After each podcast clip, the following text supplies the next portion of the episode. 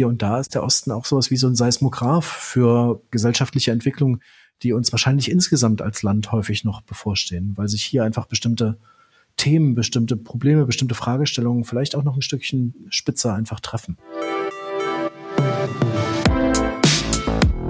Hallo und herzlich willkommen zu einer neuen Folge von Einheit gut, alles gut, dem Podcast über Menschen, den Osten und den Weg zur Gleichberechtigung zwischen Ost und West. Mein Name ist Toni und gemeinsam mit meinen Gästinnen und Gästen spreche ich in diesem Podcast über ein Thema, das mir besonders am Herzen liegt. Die Sichtbarkeit und die Repräsentanz von Ostdeutschen in unserer Gesellschaft. Wo sind sie, die Ossis? Wie sieht es drei Jahrzehnte nach der Wiedervereinigung mit der Gleichberechtigung aus? Wir sprechen über das Ostsein, über spannende Wege und blicken zurück, aber vor allen Dingen nach vorn. Ich freue mich, dass ihr dabei seid. Viel Spaß mit dieser neuen Folge. Herzlich willkommen zu dieser ersten Folge von Einheit gut, alles gut. Ich freue mich jetzt wirklich sehr, dass es losgeht. Und wenn man mit so einem Podcast startet, dann stellt man sich ja viele Fragen und macht sich Gedanken. Wen möchte man einladen? Welche Technik benutzt man? Wie ist das Thema attraktiv? Aber natürlich ist auch eine Frage, wer soll denn eigentlich Gast Nummer eins sein? Und die Frage war bei mir eigentlich relativ schnell klar. Und äh, dafür muss ich aber einen Schritt zurückgehen, denn dieses Thema der Gleichberechtigung und der Repräsentanz von Ostdeutschen in unserer Gesellschaft ist für mich schon immer ein Herzensthema und ich beschäftige mich viel damit. Und als ich Mitte diesen Jahres dann eine Studie las, die die Zahlen so schön klar und strukturiert aufgestellt hat und auf der anderen Seite aber auch für mich so ernüchternd war, weil all das, was ich immer gedacht habe und so Emotionen und Bauchgefühl hatte, dann auch so bestätigt hat, dachte ich, Mensch, das war jetzt der Auslöser und auch der Grundstein, dieses neue Podcast-Projekt zu launchen. Und dann habe ich den Verfasser und Autoren dieser Studie angeschrieben und habe ihn gefragt, ob er mein erster Gast in diesem Podcast sein möchte. Und äh, er hat sofort zugesagt und das freut mich sehr. Und von daher sage ich herzlich willkommen bei dieser ersten Folge Professor Olaf Jakobs. Hallo, guten Tag. Vielen Dank für die Einladung. Ich freue mich. Herr Professor Jakobs, ich darf Sie kurz vorstellen. 1972 in Leipzig geboren. Sie sind Regisseur, Film- und Fernsehproduzent, haben sich aber in unserem Vorgespräch auch als Journalist äh, bezeichnet. Autor und eben Herausgeber der Studie Der lange Weg nach oben, wie es Ostdeutsche in die Elite schaffen. Sie haben beim Mitteldeutschen Rundfunk gearbeitet, da schließt sich ein bisschen der Kreis. Auch ich habe da gearbeitet. Ich glaube, wir haben uns da nicht überschnitten, aber schön zu lesen, quasi ein ehemaliger Kollege,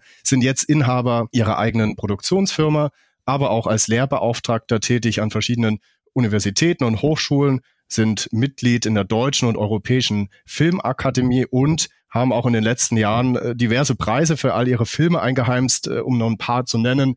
Den internationalen Emmy Award, den Nannenpreis, auch da haben wir eine gewisse Verbindung. Auch ich habe für den Stern gearbeitet und auch den Grimme Online Award. Also eine tolle Riege auch an Preisen. Und wenn man das sich so anschaut, Professor Jakobs, dann zieht sich das ja wie so ein Faden auch durch, dass da viele Themen auch über den Osten sind. Deshalb war es für mich ja auch spannend, mit Ihnen zu sprechen. Aber erste Frage, was was haben Sie gedacht, als ich Ihnen geschrieben habe? Haben Sie gedacht, so, ach du liebes bisschen, jetzt kommt noch so ein Ostthema um die Ecke oder dachten Sie, spannend, lass mal gucken, über was der reden möchte? Ehrlich gesagt habe ich ganz kurz gegoogelt, wer das eigentlich ist, der diese Anfrage schreibt und fand das dann spannend, wie so ein Mensch mit dieser Biografie, auch mit dieser beruflichen Vorgeschichte und auch dem Ort, aus dem er mailt oder in dem er gearbeitet hat, was diesen Menschen wohl treibt, das zu so einem Thema für sich zu machen und dazu einen Podcast zu starten. Insofern war es ehrlich gesagt vor allen Dingen Neugier. das freut mich. Hätten Sie das andere gesagt, das wäre auch gut gewesen, hätte ich auch akzeptiert, aber so natürlich umso schöner. Und ich habe es gerade schon angesprochen, also Sie haben sehr, sehr viele Filme produziert, um nur ein paar zu nennen. DDR Ahoy, dafür haben sie damals den Grimme-Preis gewonnen. Wem gehört der Osten? Ostfrauen, da zieht sich ja ein Faden durch, immer mit dem Ostbezug. Warum, oder nehmen Sie mich da einmal mit, warum ist das so? Was bewegt Sie? Warum dieser Schwerpunkt? Oder ist es einfach eine falsche Wahrnehmung meinerseits? Naja, ehrlich gesagt war das nie mein Plan, sondern ich finde das Tolle an dem Beruf, Journalist zu sein, tatsächlich, dass man sich immer wieder mit anderen Themen, mit neuen Themen befassen kann und darf und dass man letztlich auch das große Privileg hat, fast jedem Menschen fast jede Frage stellen zu dürfen.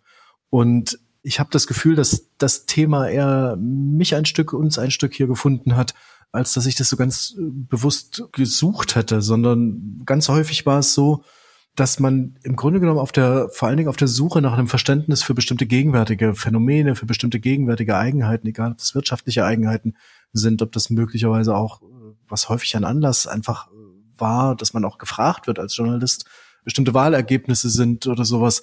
Also dass es häufig von so einem gegenwärtigen Punkt ausgehend auch das Bedürfnis gab, Gegenwart zu verstehen und dazu muss man dann eben den Rückgriff machen auf Prägung, auf spezifische ostdeutsche Prägung und ein kleines Stückchen auch auf Geschichte. Aber eigentlich ist das Verbindende aus meiner Sicht all dieser Projekte, dass sie eigentlich vor allen Dingen was sehr Gegenwärtiges haben und immer versuchen, gegenwärtige Phänomene zu verstehen. Mhm. Und Sie selbst haben ja eine sehr, also die Punkte, die ich vorgelesen habe, verschiedene Stationen im Leben, sind, Sie sind in Ostdeutschland geboren. Hat es Sie jemals irgendwo anders hingetrieben für die Arbeit oder sind Sie in Ostdeutschland, in den neuen deutschen Bundesländern geblieben und auch bewusst oder hat es Sie bewusst irgendwo anders auch mal hingezogen?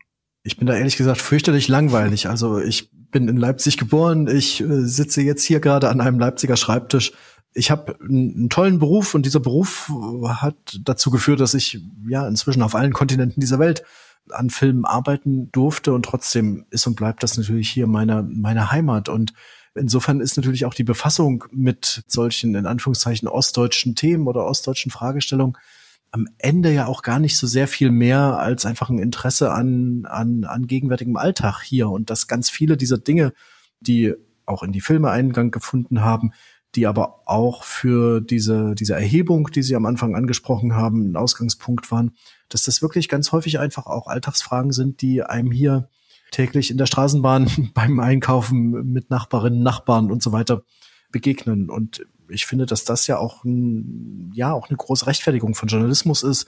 Ich habe den Eindruck, dass das auch wirklich ein Privileg ist, einfach der regionalen ARD-Anstalten einfach da sehr, sehr genau hingucken zu können. Und insofern habe ich, also empfinde ich es überhaupt nicht als Nachteil, nicht, in, nicht große Flächen an anderen Orten der Welt gelebt oder gearbeitet zu haben. Mir wird aber zunehmend klar, dass das durchaus auch ungewöhnlich ist. Also für mich war zum Beispiel total prägend. Ich war beim Ende der DDR, bin ich noch in die Schule gegangen und ich erinnere mich, als wir das erste Klassentreffen hier in Leipzig hatten, war ich tatsächlich der Einzige aus dieser Klasse, der auch in Leipzig arbeitete. Alle anderen waren, waren weggegangen. Und wenn ich mich richtig erinnere, eigentlich auch alle irgendwie in die alten Bundesländer zum Lernen oder dann studieren. Das ist inzwischen wieder anders. Also inzwischen hat sich das wieder anders, anders verteilt. Aber das fand ich schon damals sehr, sehr prägend und war für mich ein, wirklich ein sehr, sehr überraschender und erstaunlicher Abend. Und das war für mich aber auch dann ein Stück ein Auslöser mit, mich als Journalist zu fragen, was ist denn da eigentlich los oder wie kommt denn das eigentlich? Bei mir ist es ähnlich, dass ich momentan sehe, dass äh, viele meiner Kommilitonen auch wieder zurückkehren. Ich glaube, das ist ein Faktor, den mhm. es auch in mhm. anderen Regionen gibt, auch ganz klar. Aber diese mhm. bewusste Ostflucht, die man vielleicht Ende des Studiums hatte, um sich erstmal auszutoben und zu gucken, aber eben auch, weil vielleicht Bildungswege erstmal lukrativer und interessanter in den anderen Regionen Deutschlands waren, spüre ich jetzt doch, dass viele wieder zurückkommen, Anführungszeichen, weil es eben auch äh, Heimat natürlich auf der einen Seite ist, aber auch ein gewisser, gewisser Stolz, gewisse Verbundenheit. Und das ist interessant zu sehen, wie sich das jetzt auch durch die verschiedenen äh, Gruppen durchzieht. Also fällt auch mir auf. Von daher spannend auch das, wie Sie es sagen. Und man muss ja sagen, für alle, die, die schon mal in Leipzig waren, es ist ja auch einfach eine wunderschöne Stadt. Von daher ist es schon ein schöner Ort zu wohnen. Das muss man auch dazu sagen. Absolut, wobei, wenn man da wieder die, die größere Perspektive nimmt, muss man schon sagen, ist es natürlich aber auch ein großes Problem, dass eben auch ein ganz großer Teil dieser Generation aber eben auch nicht zurückkehrt. Und dass es äh, natürlich auch bis heute äh, durchaus ein Stück reduzierte Perspektiven gibt. Ne? Dieses berühmte Beispiel, wenn ich es als Lebensziel hätte, irgendwo Vorstand irgendeines im DAX gelisteten Unternehmens zu werden, hätte ich keine ja. Chance, das irgendwo im, im Osten zu werden. Und insofern muss man, glaube ich, ein bisschen aufpassen, dass man diesen diesen Effekt nicht, nicht überinterpretiert des Zurückkehrens. Und ich glaube, gerade für diese Generation derer, die in den direkten Nachwendezeiten erwachsen geworden sind, ist das eine Abwanderung, die einfach äh, den Osten bis heute wahnsinnig wehtut, weil da einfach ja fast eine Generation ja. fehlt. Kommen wir mal auf Ihre Studien zu sprechen. Und ich habe ein bisschen äh, recherchiert und gelesen und ein Zitat ist mir besonders äh, ins Auge gesprungen. Und da sagen Sie, äh, Zitat, im Grunde ist die deutsche Einheit von Anfang an immer aus einer Westperspektive gedacht worden, Zitat Ende, und schließen diese Studie, indem sie sagen, Zitat, der Osten hat doch deutlich mehr auf die gesamtgesellschaftliche Wirklichkeit gewirkt als vermutet, Zitat Ende. Woher kommt das? Was, ja. was, wie meinen Sie das? Daran glaube ich fest, beziehungsweise ist es für mich schon das Schlüsselergebnis auch der Befassung mit diesen Themen, dass ja ganz viele Dinge Und wenn man, wenn man Phänomene strukturiert betrachtet, kommt man immer wieder oder ganz, ganz rasch immer wieder auf Wirtschaftspolitik, weil Wirtschaft einfach dann doch so ein wahnsinniges Querschnittsthema ist. Wirtschaft sorgt für Arbeitsplätze, sorgt eben auch für, für Perspektiven.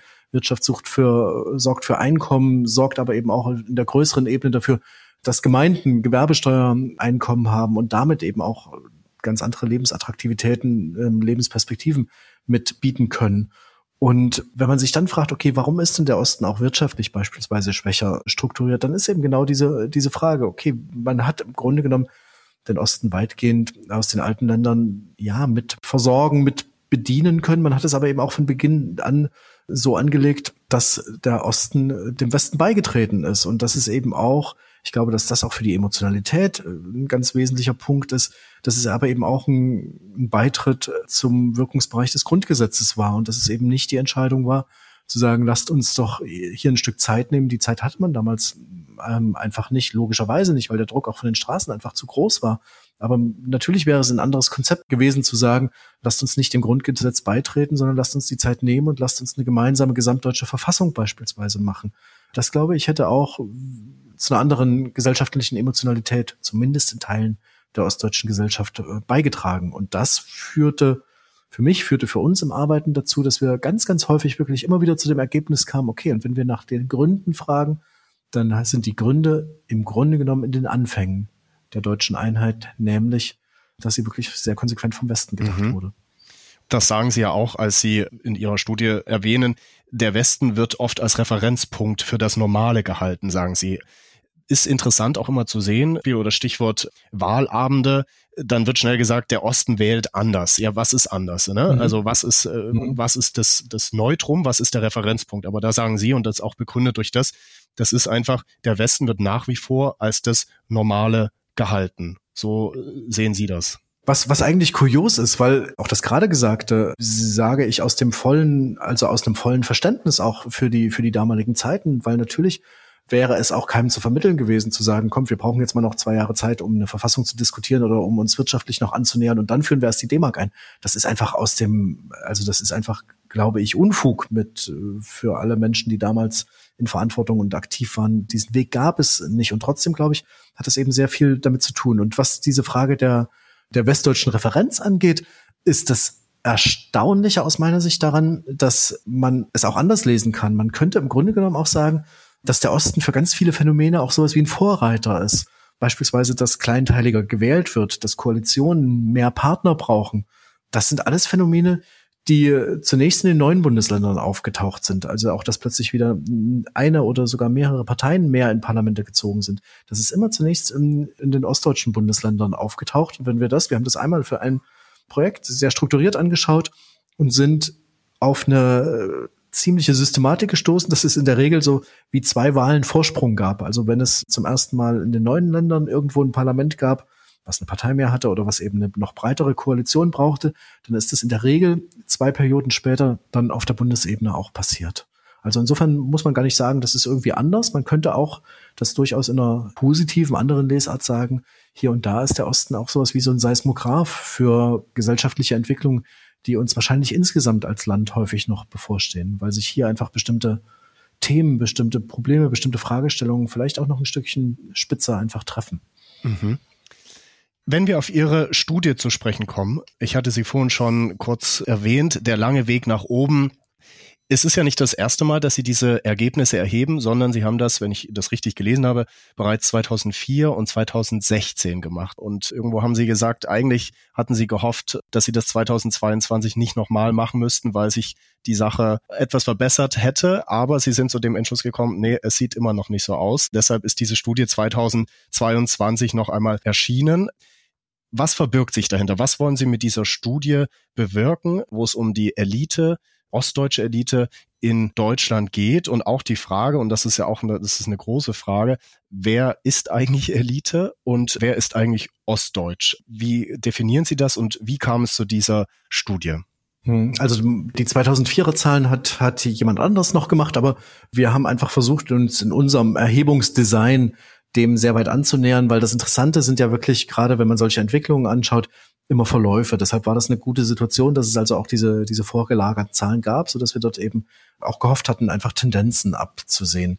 Der Ausgangspunkt für uns war, dass wir äh, versuchen wollten, einfach aus dem, aus dem journalistischen Ansatz heraus doch möglichst eben auch eine, eine gewisse Objektivität da reinzubringen dass wir eigentlich diese, diese Gefühle, gibt es denn diesen Vorwurf des Nicht-Vertretenseins, des Abgehängtseins, wie viel davon ist ein Gefühl und wie viel davon hatten wirklich irgendwie eine Form von objektiver Grundlage? Das war sozusagen der erste Anfang der Befassung damit, beziehungsweise eben in der Methodik zu sagen, lasst uns mal so eine Erhebung machen und lasst uns mal Elitepositionen, das heißt letztlich Entscheidungspositionen in den großen gesellschaftlichen Bereichen wie Justiz, wie Medien, wie Wirtschaft, wie Politik. Punktuell haben wir es auch noch für Militär mitgemacht anschauen. Das heißt, lasst uns mal gucken, was sind das eigentlich für Menschen, die dort das Sagen haben und wie repräsentiert sind da eigentlich gesellschaftliche Gruppen, wie repräsentiert sind da Ostdeutsche.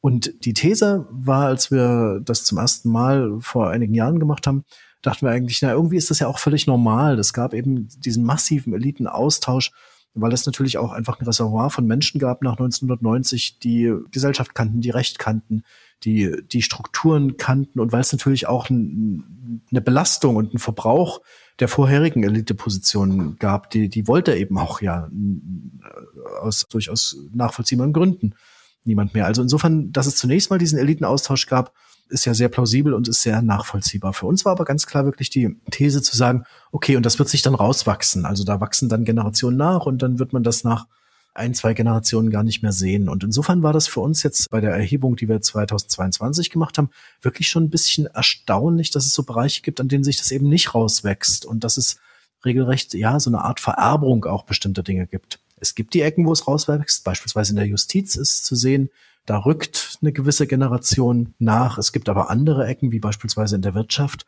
wo sich das überhaupt nicht rauswächst. Mhm. Und was ich ja auch sehr spannend finde, Sie unterscheiden in Ihrer Studie einmal die bundesdeutsche Analyse, aber dann auch nochmal die ostdeutsche, also im Sinne von, wie sind Ostdeutsche A auf Bundesebene vertreten und wie sind Ostdeutsche B in Ostdeutschland selbst vertreten. Wenn wir einmal schauen auf Bundesebene, weil das, glaube ich, erstmal mhm. das Bigger Picture ist, haben Sie selbst auch gerade gesagt, verschiedene Bereiche, die Sie analysiert haben. Wenn wir in Richtung Politik schauen, momentan aktuelle Bundesregierung gibt's genau zwei ostdeutsche Ministerinnen und Minister. Unter den Staatssekretären liegt der Anteil auch bei fünf Prozent. Wir erinnern uns, quasi der Anteil ostdeutscher Gesamtbundesdurchschnitt mhm. liegt etwa bei 17 Prozent, also deutlich ja. unterrepräsentiert es gibt auch keine große Entwicklung, ganz im Gegenteil eher noch eine Verschlechterung im äh, Vergleich zu der vorherigen Bundesregierung.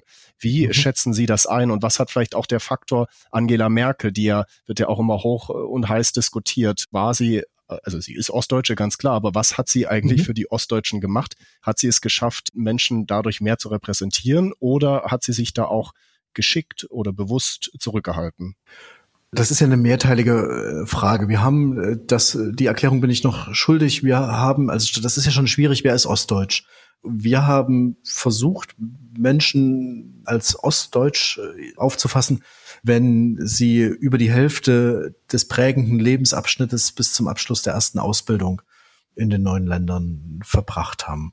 Deshalb weichen diese Zahlen auch je nachdem, wie man das definiert und wie man da herangeht, weichen die immer mal auch so ein kleines bisschen voneinander mit, mit ab. Tatsächlich ist es so, auf der Bundesebene sind immer diese 17 Prozent die Referenz, weil 17 Prozent der deutschen Wohnbevölkerung Ostdeutsche sind. Auf der Länderebene ist es, ist es umgekehrt, da liegt der Anteil der Ostdeutschen in den neuen Bundesländern bei, bei etwas über 80 Prozent, dann wäre das dort die Referenz. Auf der Bundesebene gibt es eine relativ adäquate Repräsentanz im Deutschen Bundestag. Das hat einfach natürlich die Herleitung, weil häufig die Menschen aus den Wahlkreisen dann eben auch Menschen aus der jeweiligen Region sind. Tatsächlich ist es so, dass es eben auf diesen Ebenen der Regierung, also Staatssekretäre, Staatssekretärinnen, Ministerinnen, Minister, eine deutliche Unterrepräsentanz gibt. Dass das jetzt nochmal stärker geworden ist, weiß ich gar nicht genau, ob das wirklich was mit Angela Merkel zu tun hat, weil die das ja schon für sich als Thema ein ganzes Stückchen auch weggetan hat. Trotzdem, glaube ich, war das wichtig zu sehen, das ist, und wir hatten ja sogar Zeiten, wo wir einen, einen Bundespräsidenten hatten mit einer ostdeutschen Biografie und eine Kanzlerin mit einer ostdeutschen Biografie und beide ja zeitweise sogar zur selben Zeit. Insofern glaube ich, war das schon für Ostdeutsche ein wichtiges und ein ermutigendes Zeichen. Ich habe nicht den Eindruck, dass das davon jetzt ein großes Thema geworden ist oder dass das davon so ganz nachhaltig befördert worden ist. An den jetzigen Zahlen sehen wir ja auch, dass es eher nicht der Fall ist. Mhm. Geht mir ähnlich. Also die Person Angela Merkel wird ja auch diskutiert. Ich mhm. stimme Ihnen da voll zu. Sie hat sich das nicht so eigen gemacht. Sie hat das Thema ein bisschen beiseite geschoben. Ich glaube auch bewusst. Und trotzdem jetzt auch interessant zu sehen, die aktuelle Bundesregierung hatte sich ja auch viel vorgenommen und letztlich sind es aber dann doch nur zwei ostdeutsche Ministerinnen und Minister geworden. Wie sehen Sie auch auf den Blick nach vorn die Bundesregierung? Wird ja auch heiß über die Quoten diskutiert. Glauben Sie, das ist etwas, was sich in Zukunft von allein ergeben wird oder was politisch auch durchgesetzt werden muss? Stichwort Quote. Ich glaube ehrlich gesagt, dass eine Quote äh, da weder gut ist, noch dass sie wirklich so richtig nachhaltig nützlich wäre. Was es unbedingt braucht, ist einfach eine Awareness dafür. Also man muss sich, glaube ich, bewusst machen, dass das durchaus ein wichtiges Thema ist und dass das wirklich auch ein Thema ist, was äh, ja für die für die Gesellschaft insgesamt auch wirklich ein wesentliches ist, weil man natürlich auch, wenn man eine, eine massive ostdeutsche Unterrepräsentanz hat, oder man muss es ja gar nicht auf Ostdeutsche nehmen, wenn man überhaupt irgendwie eine Unterrepräsentanz von Teilen der Bevölkerung hat, erreicht man natürlich auch bestimmte Bevölkerungskreise gar nicht. Das führt am Ende ja bis zu Legitimationsfragen der Demokratie dahin oder eben auch bis zu einer Begrenzung auch der der Funktionalität eines Staates wenn ich bestimmte Bevölkerungskreise einfach nicht erreiche oder eben auch das zumindest das Gefühl bei bestimmten Bevölkerungskreisen erzeuge, dass sie nicht gehört werden, dass sie ihre, ihre Anliegen, ihre Meinungen gar nicht beibringen können. Und das, glaube ich, ist total wichtig für unser, unser demokratisches System insgesamt, dass es diese Repräsentanz gibt. Der Schlüssel dahin ist, glaube ich, einfach eine ganz, ganz breite Awareness einfach an den Stellen, an denen man die Mittel und Möglichkeiten dafür hat, indem man sich für oder gegen bestimmte Menschen entscheidet, indem man sich aber eben auch für oder gegen bestimmte Standorte von Unternehmen, von Behörden und solchen Dingen entscheidet. Hervorragender Übergang zum Thema Wirtschaft. Sie hatten es vorhin auch schon kurz angesprochen. Auch das ist ja Bestandteil Ihrer Analyse. Sie sagen oder die Studie zeigt auch, es gibt kein ostdeutsches Unternehmen, das im DAX gelistet ist. Und es gibt lediglich zwei ostdeutsche, die in DAX-Vorständen sind. Das ist ja auch ein Thema, da kommen wir dann vielleicht auch noch später drauf zu sprechen. Thema Karrierewege. Wo führen eigentlich Karrierewege entlang von Ostdeutschen? Ist natürlich schwierig, wenn die Infrastruktur deutlich schlechter ist, keine großen, also es gibt große Konzerne, aber eben nicht die großen, die ganz großen Konzerne da sind und dann natürlich auch wieder die Repräsentanz von Ostdeutschen in den Top-Vorständen sehen wir auch wieder absolute oder ein Mangel an Repräsentanz. Sieht das in Ostdeutschland selbst anders aus? Was hat Ihre Studie da ergeben? Also Wirtschaft war in der, in der 2022er Erhebung, die wir gemacht haben, war für uns ehrlich gesagt die Wirtschaft das interessanteste Feld oder auch das ein Stück das überraschendste Feld, weil wir in der Wirtschaft in den, in den vorhergehenden Erhebungen 2004, 2016 ganz häufig eine Situation gesehen haben, dass es einen, einen westdeutsch sozialisierten Chef, eine westdeutsch sozialisierte Chefin gab und einen ostdeutschen sozialisierten Stellvertreter dann dazu. Da dachten wir mal, okay, das hat irgendwie eine gewisse innere Logik und das wird dazu führen, dass irgendwann diese stellvertretenden Personen übernehmen. Was wir aber tatsächlich sehen, ist, dass wir zu 2022 sogar noch einen Rückgang haben der ostdeutsch sozialisierten Stellvertreterinnen und Stellvertreter. Das heißt, wir haben in der Wirtschaft sogar noch eine, eine Verstärkung der Unterrepräsentanz in den Elitepositionen, also in den, in den Chefetagen. Und das, und da sind wir dann eben wieder bei dem Punkt, dass das eben auch insgesamt ein Stück eine gesellschaftliche Verantwortung ist. Und das, obwohl zu den 100 größten Unternehmen in Ostdeutschland, und nur die haben wir betrachtet, obwohl da ungewöhnlich viele sogar in öffentlicher Hand sind, weil eine ganze Reihe davon so Energieversorger, Stadtwerke und sowas auch mit sind. Und selbst da ist es so, dass wir sehen, dass es so, ja, um die 20 Prozent nur ostdeutsch sozialisierte Chefinnen und Chefs gibt bei den Stellvertreter, Stellvertreterinnen ist die Zahl ein ganz kleines bisschen höher, aber eben auch geringer, als es 2016 und 2004 der Fall war. Woran glauben Sie, liegt das? Ist das Thomas rekrutiert Thomas? Also ich stelle vorrangig Menschen ein, die eine ähnliche Vita haben wie ich, die aus der gleichen Ecke in Deutschland kommen wie ich? Oder was sind die Gründe, die Sie dahinter vermuten? Ich glaube, dass das ein ganz wesentlicher Grund ist und Soziologinnen und Soziologen sagen auch immer, dass das der maßgebliche Grund sei, dass es sozusagen dieses Bedürfnis nach Ähnlichkeiten oder auch ein, zu, ein größeres Vertrauen, wenn Menschen ähnliche Biografien haben, dass das der maßgebliche Grund ist. Ich glaube aber auch, dass es noch einen anderen ganz wichtigen Grund gibt, für mein persönliches Dafürhalten vielleicht sogar noch einen wichtigeren Grund, nämlich dass genau diejenigen, die jetzt in dem Alter sind, die Elitepositionen zu übernehmen, dass das genau die Generation ist, die nach 1990 am stärksten abgewandert ist. Das war ja wirklich eine so große Abwanderungsbewegung und die kommen eben dann doch schwerer zurück, als man das vielleicht annehmen könnte. Zum Teil auch, weil natürlich ja Jobs in den neuen Ländern nach wie vor ein Stück schlechter bezahlt sind, vielleicht auch weil es ein Stück weniger Elitepositionen gibt oder eben auch einfach, weil es gefestigte Lebensverhältnisse inzwischen natürlich an anderen Orten gibt. Aber insofern glaube ich, ist diese Abwanderung, die es dann nach 1990 gab, wirklich ein ganz, ganz wesentlicher Grund auch dafür. Mhm. Sie nennen auch in Ihrer, und da möchte ich das jetzt gern anbringen, Sie nennen ja auch in Ihrer Studie einen Grund, und gerade bei der Wirtschaft ist es ja so auffällig, warum es eben so ist, wie es ist, den sogenannten Elitentausch. Sie hatten es auch schon kurz genannt, quasi Westdeutsche, also wir sind im Jahr der Wende, Westdeutsche übernehmen ostdeutsche Firmen und besetzen dann natürlich auch die Top-Positionen. Es greifen westdeutsche Netzwerke, weil aber auch, und das schreiben Sie auch so schön, alte DDR-Eliten einfach ihre Legitimation verloren hatten. Also Berufswege, Ausbildungen, Qualifikationen waren auf einmal nicht mehr das wert, was es noch in der ehemaligen DDR wert war. Und damit wurden westdeutsche Managerinnen und Manager auf die Top-Positionen gesetzt und führt halt heute dazu, dass eben, ob Thomas-Effekt stärker greift oder nicht, aber das ist der Grund, warum so viele heute auch in ostdeutschen Firmen einfach in den Top-Positionen sind. Nicht, weil es keine schlauen und ambitionierten Leute gibt, sondern einfach, weil es damals, sie nennen es Elitenaustausch, westdeutsche Managerinnen und Manager kamen und diese Top-Position besetzt haben. Und dazu eben das, was Sie auch gerade sagten, eben die Abwanderung in den 90ern. Viele sind gegangen, weil es eben die Stellen nicht gab, die Ausbildung nicht gab und die fehlen heute. Das ist so die 18 bis 30-Jährigen, die damals gegangen sind. Das ist aber, es ist genau die Truppe eben und die Zielgruppe, die heute nachrutschen könnte und diese Top-Position übernehmen. Absolut. Und man muss da aber natürlich auch sagen, dass das keinen falschen Zungenschlag bekommt. Das ist ja aber auch ehrlich gesagt ganz klar und ganz logisch. Und natürlich, die DDR ist ja auch nicht zusammengebrochen, weil Betriebe, weil Parteien, weil Gesellschaft so toll gemanagt worden ist, sondern sie ist auch zusammengebrochen, weil sie einfach auch wirtschaftlich am, am Ende war und es auch einfach kein Vertrauen mehr gab, auch zu den politischen Eliten. Und dass dort natürlich zunächst mal ein Elitenaustausch stattfindet, ist ja total klar und ist ganz logisch aus den, aus den damaligen politischen Verhältnissen raus, dass das in der Wirtschaft stattfindet und dort natürlich auch die Erfahrung um ein bestimmtes System einfach einen wahnsinnigen Vorsprung, einfach auch wirklich einen Know-how-Vorsprung damals Menschen gegeben hat, hat auch eine Logik. Das Erstaunliche an dem Effekt ist tatsächlich nur, wie lange er sich hält und dass es eben so eine gewisse Vererbung da drin auch gibt. Und ich glaube, das ist auch der einzige Punkt, wo man als Gesellschaft wirklich ein Stück wachsam sein muss, dass wir wirklich dafür sorgen, dass das als Effekt herauswächst und dass es diese Repräsentanz gibt, weil sie einfach gesellschaftlich so wahnsinnig wichtig ist.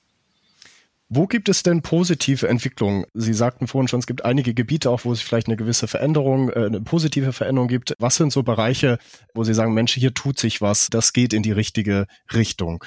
Naja, also ich würde all das auch nicht zu stark als so wahnsinnig negativ interpretieren. Ich glaube, man muss nur einfach zur Kenntnis nehmen, dass es nach wie vor einfach Prägungen gibt in den neuen Ländern im Osten die spezifische Prägungen sind. Ich glaube, dass die auch ein Vorteil sein können, weil gerade natürlich auch in Zeiten, in denen es große Unsicherheiten gibt, kann es ja vielleicht auch ein Wert sein, wenn man die Erfahrung hat, dass Leben eben auch oder dass Wahrheiten nicht für ewig stehen. Und ganz, ganz simpel aus den Zahlen raus gibt es positive Entwicklungen in Bereichen wie beispielsweise der Justiz, ein kleines bisschen in den Hochschulen. Da sehen wir wirklich sozusagen, dass es so ein gewisses Nachwachsen gibt natürlich ist einfach per System in der Politik der Parlamente eine ganz gute Repräsentanz, wiederum nicht in diesen Machtfunktionen. Also selbst auf der Ebene der, der Staatssekretärinnen, Staatssekretäre in den neuen Ländern beispielsweise sind deutlich unter, die, unter der Hälfte der Menschen nur ostdeutsch sozialisiert. Aber mein Eindruck ist, und da wird es dann aber, geht es eben auch ein Stück weg von den Zahlen, sondern wirklich fängt es an, Eindruck wieder zu werden, ist, dass es doch zunehmend auch, ja, auch ein ostdeutsches Selbstverständnis gibt, dass es schon eben auch ein Wert ist, sich mit Transformationszeiten auszukennen, sich mit Umbrüchen auszukennen, sich auch auf sich verändernde Rahmenbedingungen, gesellschaftliche, wirtschaftliche Rahmenbedingungen einstellen zu können. Vielleicht ist es hier und dort wirklich auch ein Vorteil, den man mit einbringen kann, auch in wirklich so ein gesamtgesellschaftliches Bild. Das haben Sie auch in einem Interview der Süddeutschen gesagt sagen Sie, dass es gerade mit Blick auf diese Generation, also auch über die wir sprechen, den spannenden Umstand gibt, dass wir aufgrund der Corona-Pandemie in einer Zeit leben, die für dieses Land noch einmal einen großen Umbruch bedeutet. Und da ist es für Arbeitgeber vielleicht sogar von Wert, Leute einzustellen, die einen solchen Umbruch und dessen Folgen schon einmal erlebt haben. Zitat Ende. Genau das, was Sie gerade sagen. Also auch Sie glauben oder wäre die These, dass Ostdeutsche aufgrund ihrer Biografien dass sie Umbrüche miterlebt haben, etwas resilienter sind im Umgang mit solchen großen Krisen und sich das auch beflügelnd auswirken könnte für, für Unternehmen und, und für Arbeitgeber. Ja, ich glaube, dass diese spezifischen ostdeutschen Erfahrungen wirklich auch eine große Bereicherung sein können für, für Teams. Und äh, ganz egal, ob man das auf Pandemie bezieht, ob man das auf jetzt Zeiten von, von steigenden Zinsen, Inflation oder eben natürlich auch der politischen Situation, wo wir nun zum ersten Mal wieder Krieg in Europa haben mit bezieht. Ich glaube, dass die, dass wirklich diese Erfahrung eines so, so drastischen Umbruchs und eines, eine solchen Verschiebung von Dingen, auch von Werterastern, dass die wirklich auch, ja, ein sehr, sehr wertvolles Wissen und eine sehr, sehr wertvolle Erfahrung sind, die hier und da vielleicht auch ein Stück gelassener machen und dass man das einbringen kann, glaube ich, ohne Wenn und Aber. Hm. Ich möchte noch auf einen Aspekt eingehen, den ich einfach sehr spannend fand. Wir haben im Vorgespräch schon äh, ganz kurz darüber gesprochen. Und zwar geht es um das Thema Frauen, also ostdeutsche Frauen und äh, Elitepositionen, weil man könnte jetzt mhm. die ja, ganz äh, einfache These aufstellen, Ostdeutsch oh, und die Diskussion um die Gleichberechtigung von Frau und Mann ist ja auch eine, die geführt wird und stark geführt wird. Also könnte man ja sagen, ach, die ostdeutsche Frau, die steht ganz am Ende der Nahrungskette. Aber ein Zitat von Ihnen und das fand ich schön. Sie mhm. sagten auf einem Panel, Zitat, die größten Sorgen müssen wir uns um den ostdeutschen Mann machen. Nehmen Sie uns da einmal mit. Das, Wie, was das, zeigen die Zahlen beziehungsweise was ist Ihre Wahrnehmung, wenn es um ostdeutsche Eliten und dann nochmal die Aufsplittung von Mann und Frau geht? Das ist leider so. Wenn wir sagen, äh, ich weiß gar nicht, ob wir die Zahl schon mal so richtig gesagt haben, wenn wir sagen, auf Bundesebene 17 Prozent ostdeutsche Bevölkerung, aber eben nur zurzeit 3,5 Prozent der Elitepositionen ähm, ostdeutsch besetzt. Dann sind aber innerhalb der Eliteposition, wo es also diese Unterrepräsentanz der Ostdeutschen gibt, gibt es verhältnismäßig eine Überrepräsentanz von ostdeutschen Frauen da drin. Das heißt, die geringste Repräsentanz gibt es tatsächlich für den, für den ostdeutschen Mann. Und ich glaube, dass das wirklich, also das, das klingt immer so scherzhaft, aber ich glaube, dass das wirklich auch, auch ein gesellschaftliches Problem ist. Wenn man da wiederum nach den Gründen guckt, muss man sagen, dass dort auch wiederum beispielsweise die Abwanderung einfach eines der großen, der großen Themen ist. Also dass noch mehr und vor allen Dingen oft auch gut ausgebildete ostdeutsche Frauen abgewandert sind und die eben auch nicht, nicht zurückkommen. Und das ist ganz, ganz schwer zu heilen. Mhm. Also in andere Regionen Deutschlands gegangen, da Karriere gemacht, einfach reisewilliger gewesen, vielleicht ungebundener. Das waren dann eher die Frauen als die Männer ja, einfach, einfach auch aktiver und irgendwie, ja, zupackender sich, sich eben eher auf den Weg machend und insofern gab es dann eine wesentlich höhere Mobilität. Mhm ist ja vielleicht auch, wenn man sich anschaut, wie gewisse Ströme, Stichwort Pegida, aber auch Mitgliederstrukturen der Alternative für Deutschland, das ist ja schon kein Geheimnis, eher männerlastig. Von daher, die Sorge um den ostdeutschen Mann ist da nicht ganz unberechtigt, ähm, der dann vielleicht eher dazu neigt, gewisse radikalere Strukturen oder Verbindungen beizutreten und sich zu radikalisieren aber auch interessant zu sehen, dass es ja dann doch irgendwie alles miteinander zusammenhängt und die Ursprünge etwas eher zu suchen sind, obwohl wir ja auch immer gern nach vorn schauen wollen, aber es lohnt sich dann eben doch hin und wieder nach hinten zu schauen und zu gucken, woran liegt's denn eigentlich? Woher kommt das denn? Mhm. Was ist dieses Phänomen? Ja, wobei ich glaube, es ist wirklich ganz toll, so, so ein Gucken in die Gegenwart. Ne? Es ist ja gar nicht so sehr nach hinten schauen und genau eben diese gegenwärtigen Phänomene zu hinterfragen, um vielleicht auch so eine Diskussion ein Stück rauszuhalten aus so einer, so einer gefühligen Diskussion, sondern wirklich zu gucken, okay, was sind denn tatsächlich die Dinge, an denen wir auch anpacken können und an denen wir vor allen Dingen eben auch Schlüsse für, für die Zukunft, für nächste Entwicklung mit sehen können. Ich glaube, das ist der, der Wert solcher Dinge auch, zumindest hoffe ich's. Ja, wenn Sie auf Ihre Studie schauen, Herr Professor Jakobs, dann hatten Sie ja schon gesagt, Mensch, na, irgendwie haben wir gedacht, 2022 müssen wir nicht mehr machen. Glauben Sie denn, dass es eine Fortsetzung der Studie geben wird? Glauben Sie, dass, es, dass das nochmal gemacht werden muss oder bewegen wir uns so in die Richtung, dass es sich gar nicht mehr lohnt? Was ist Ihr Ausblick, wenn Sie einmal die Glaskugel schauen? Ich weiß es nicht genau, ehrlich gesagt. Ich glaube, dass wir jetzt schon noch mal in einer Zeit leben, wo wo Gesellschaft sich ja noch mal sehr sehr stark gerade verändert, so unter den ja letztlich mehrfachen Krisen, die wir hatten, haben. Ich glaube, dass das insgesamt Gesellschaft verändern wird. Und möglicherweise wird diese gesamtgesellschaftliche Veränderung, die wir gerade erleben, vielleicht sogar erst beginnen zu erleben, vielleicht wird die dazu führen, dass dieses Thema tatsächlich äh, darunter ja so ein Stück sich auflöst oder oder oder verschüttet geht. Insofern bin ich überhaupt nicht sicher, ob man das wirklich noch mal so machen wird. Dass es aber in gewisser Weise ein Thema bleibt oder dass wir biografische Prägungen ein Thema bleiben, dass auch die die die Vererbung von Erfahrungen, biografischen Eigenheiten ein Thema bleibt, das das glaube ich schon. Ich glaube auch, dass es ein Thema bleiben wird, dass es dass eine Gesellschaft gut daran tut, möglichst viel von dem, was Menschen an Erfahrungen haben, zu integrieren, mitzunehmen, davon auch zu profitieren. Und was ich schon auch glaube, ist, dass wir nicht unterschätzen dürfen, wiederum, wie nachhaltig auch bestimmte wirtschaftliche Effekte sind. Dass eben, selbst wenn Beschäftigungszahlen gut sind, dass wenn davon eben ein so großer Anteil, wie es in einigen, zumindest in einigen ostdeutschen Regionen der Fall ist, wenn davon ein so hoher Anteil Mindestlohnjobs sind, dass das einfach nachhaltig wirklich Folgen hat für die wirtschaftliche Entwicklung auch von Kommunen für Steueraufkommen und, und solche Fragen. Also insofern glaube ich, brauchen wir eine Awareness für das Thema. Ob man das in einem, in diesem Design und in einem ähnlichen Design nochmal in vier, fünf Jahren wieder zu solch, ja, durchaus schon ja auch, auch fokussierenden oder, oder, oder bestimmte Schlaglichter werfenden Ergebnissen führen wird, weiß ich nicht ganz genau. Mein Eindruck ist, dass wir stärker nochmal eine Stadt-Land-Differenzierung, dass wir auch nochmal stärker eine Differenzierung innerhalb des Ostens, stärker eine Nord-Süd-Differenzierung bekommen werden und dass das vielleicht auch die herausfordernden, vielleicht auch die interessanteren Themen und Zahlen dann sind. Ich bin gespannt. Ich werde es im Blick behalten. Vielleicht sprechen wir in vier Jahren nochmal und wir gucken, wie sich die Dinge verändert haben. Ich möchte Ihnen zum Abschluss dieses Podcasts drei Blitzlicht-Fragen stellen, die Sie gern kurz, aber mit einer kurzen Be äh, Begründung auch beantworten, um dann wie nach vielen Gesprächen auch eine gewisse Tendenz oder Meinung gegenüberstellen zu können. Erste Frage beziehungsweise erste Meinung, wir haben schon kurz drüber gesprochen, daher ahne ich, in welche Richtung es geht. Ostquote, ja oder nein? Aus meiner Sicht ganz klar nein, wir brauchen eine Awareness, aber keine Quote. Zweite Meinung, was kann bleiben und warum. Und damit meine ich Produkte, ich meine Einstellungen, ich meine besondere Momente, Erlebnisse aus der ehemaligen DDR oder neuen deutschen Bundesländern, die es in das Heute, hier und jetzt geschafft haben oder die wir vielleicht auf der Strecke gelassen haben und die unserer Gesellschaft ganz gut täten. Ich glaube, ehrlich gesagt, alle Erfahrungen, alle Prägungen, die Menschen in ihren Biografien mit sich tragen, sind immer eine Bereicherung für Gesellschaft und das weiterzutragen und auch das Wissen daran, dass es eben auch nicht die eine deutsche Geschichte gibt, sondern dass es da 40 Jahre gab, wo deutsche Geschichte auf zwei Wegen sich bewegt hat. Das sollten wir unbedingt weiter mitnehmen. Und der dritte Punkt, da es in diesem Podcast ja vor allem um Menschen geht äh, und ich spannende Menschen sprechen möchte, die Frage, wer gehört in diesen Podcast? Wer soll vor das Mikro und wer soll mit mir einmal sprechen? Wen wünschen Sie sich in diesem Format?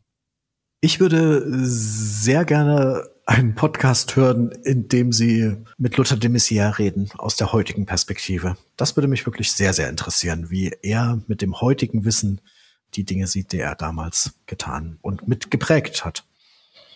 Sehr gut. Ist notiert, kommt auf die Liste. Ich kann mich nur bedanken für dieses wirklich sehr spannende Gespräch. Ich bedanke mich dafür, dass Sie meiner Einladung gefolgt sind und der erste Gast waren und dieses ja, Risiko eingegangen sind. Aber ich fand das Gespräch sehr, sehr bereichernd, sehr inspirierend. Ich danke Ihnen sehr und wünsche alles Gute und wir schauen, ob eine vierte Studie erscheint oder nicht. Aber vielen herzlichen Dank, Professor Olaf Jakobs. Vielen Dank. Das war Einheit gut, alles gut. Alles über das Projekt gibt es auf einheitgutallesgut.de. Alle Folgen des Podcasts findet ihr entweder auf der Website oder natürlich auf den gängigen Plattformen. Dieser Podcast lebt von spannenden Menschen und ihren Geschichten. Wenn ihr Vorschläge habt, jemanden kennt oder selbst inspirierende Geschichten zu diesem Thema habt, so schreibt mir gern. Toni at einheitgutallesgut.de. Bis zum nächsten Mal.